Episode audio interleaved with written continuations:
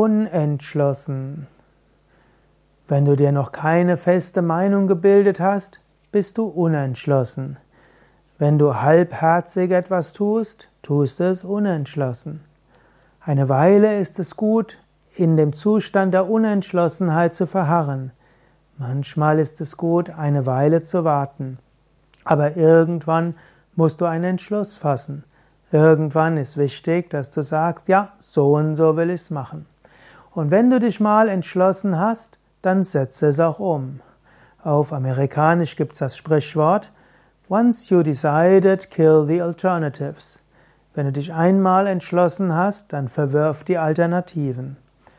Und so gilt es, irgendwann einen Entschluss zu fassen und dann über das Unentschlossene hinauszugehen. Manchmal muss man aber auch die Ungewissheit aushalten können. Manchmal muss man es aushalten können, wie es ist, unentschlossen zu sein. Manchmal braucht es eine Weile. Nicht immer ist es gut, voreilig Entschlüsse zu fassen. Man sagt so schön, vor einer wichtigen Entscheidung schlaf einmal drüber.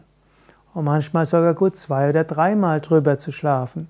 Und manchmal ist es gut, zu Gott zu beten und sagen, oh Gott, bitte zeige mir, was du von mir willst. Sage mir, was das Richtige ist.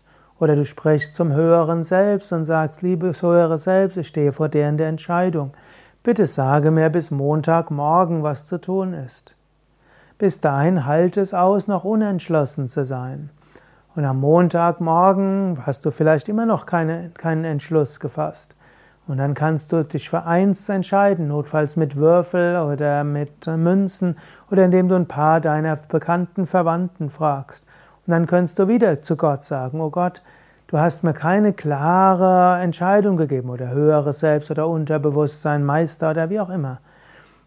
Bis Mittwoch früh will ich von dir hören. Wenn ich bis Mittwoch früh nichts von dir höre, dann mache es, mache ich es, mache ich so.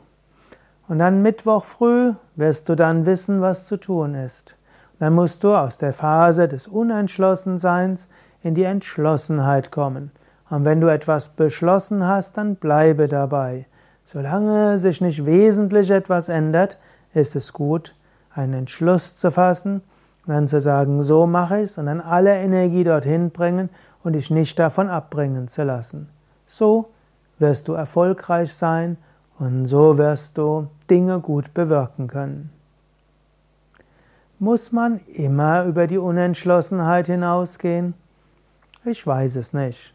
Je älter ich werde, hm, bin immer noch jung, 55 Jahre, desto unentschlossener bin ich, was wirklich gilt für alle.